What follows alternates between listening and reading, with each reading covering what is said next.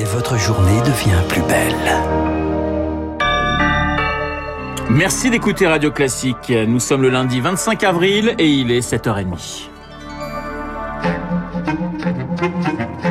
Matinale spéciale présidentielle 2022 avec Renaud Blanc sur Radio Classique.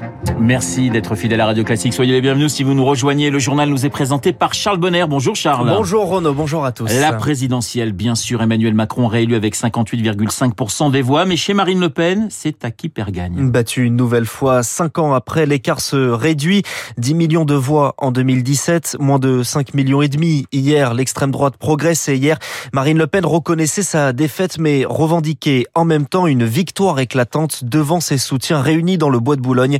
Le reportage sur place de Lauriane Tout-le-Monde. Un grand vent de liberté aurait pu se lever sur le pays. L'amertume est là, mais l'heure de la revanche a déjà sonné. Enterrés, nous l'avons été mille fois. Et mille fois, l'histoire a donné tort à ceux qui prévoyaient ou espéraient notre disparition. La partie n'est pas tout à fait jouée, puisque dans quelques semaines, en effet, auront lieu les élections législatives. Pour s'emparer de l'hémicycle, Marine Le Pen ouvre grand ses bras. Je mènerai cette bataille aux côtés de Jordan Bardella, avec tous ceux qui ont eu le courage de s'opposer à Emmanuel Macron au second tour, bref, avec tous ceux qui ont la nation chevillée au corps. Et pour devenir la première force d'opposition, ces militants entendent dépasser les clivages jusqu'à effacer l'historique du Rassemblement national. Ici, il n'y a personne d'extrême droite. En réalité, ici, on est des Français, on n'est ni droite ni gauche. Il y a des gens de gauche qui sont venus vers le RN, il y a des gens du LR, il y a des gens de tous les partis. Si on peut faire une cohabitation, euh, je pense que le Rassemblement national va remplacer les LR, on va devenir la droite euh, traditionnelle et Reconquête euh, va prendre la suite du Front national. Le mouvement d'Éric Zemmour qui reste une épine dans le pied du Rassemblement national. Si les militants appellent de leur vœu une alliance aux législatives, aucun accord n'est sur la table. Il n'a qu'à se ranger derrière nous, tacle un dirigeant du parti. Et le parti réunit son bureau exécutif cet après-midi. Éric Zemmour s'exprimait justement hier, appelant une nouvelle fois à l'union des droites. Le Rassemblement national s'impose donc dans le paysage politique 20 ans après le 21 avril. Un paysage partagé en trois blocs avec la majorité actuelle et la gauche insoumise. Dans son discours hier, le président reconduit, reconnaissait une victoire obtenue grâce au report de voix des anti-Le Pen. Cela m'oblige pour les années à venir, dit Emmanuel Macron, qui s'adresse aussi aux électeurs d'extrême droite, s'engageant à trouver des réponses à leur colère.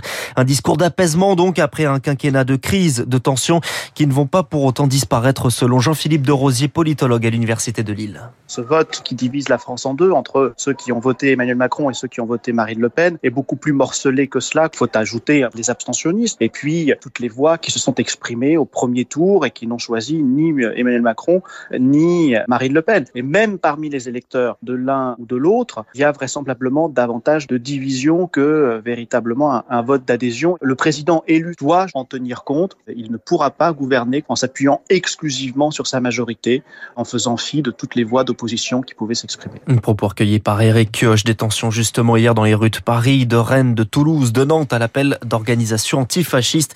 À noter également que Jean-Luc Mélenchon a aussi pris la parole hier, appelant à la mobilisation pour le troisième tour, à savoir les élections législatives. En attendant ces législatives, Charles, plusieurs dossiers attendent Emmanuel Macron. Et notamment les questions internationales. Le président reconduit vantait hier un quinquennat qui ne se ferait pas dans la continuité.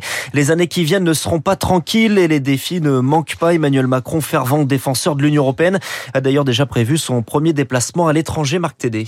C'est désormais une tradition. Emmanuel Macron se rendra dans les prochaines heures à Berlin pour afficher et réaffirmer la solidité du couple franco-allemand avec le nouveau chancelier Olaf Scholz. Un sujet prioritaire, le soutien à l'Ukraine et la dépendance au pétrole et au gaz russe. La voix de la France compte d'autant plus qu'elle assure en ce moment la présidence de l'Union européenne. C'est aussi le seul État membre doté de la dissuasion nucléaire et d'un siège permanent au Conseil de sécurité des Nations Unies.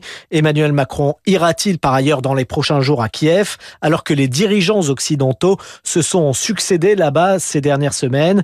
Autre rendez-vous crucial à l'agenda du président de la République, le sommet de l'OTAN à Madrid. Ce sera fin juin. Les nouvelles orientations stratégiques de l'organisation seront-elles compatibles avec l'émergence d'une Europe de la défense? Enfin, en Afrique, Emmanuel Macron devra achever le retrait des militaires français du Mali.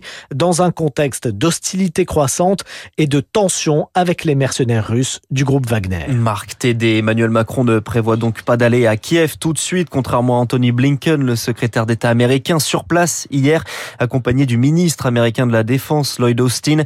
Sur place, ils ont annoncé le retour des diplomates américains évacués au début du conflit et une aide supplémentaire de plus de 700 millions de dollars. Un véhicule visé par des tirs de police hier soir à Paris sur le pont Neuf, véhicule qui fonçait sur les fonctionnaires de police, un refus d'obtempérer. Deux passagers, deux passagers du véhicule sont morts, un autre blessé. Une enquête est ouverte confiée à la police judiciaire.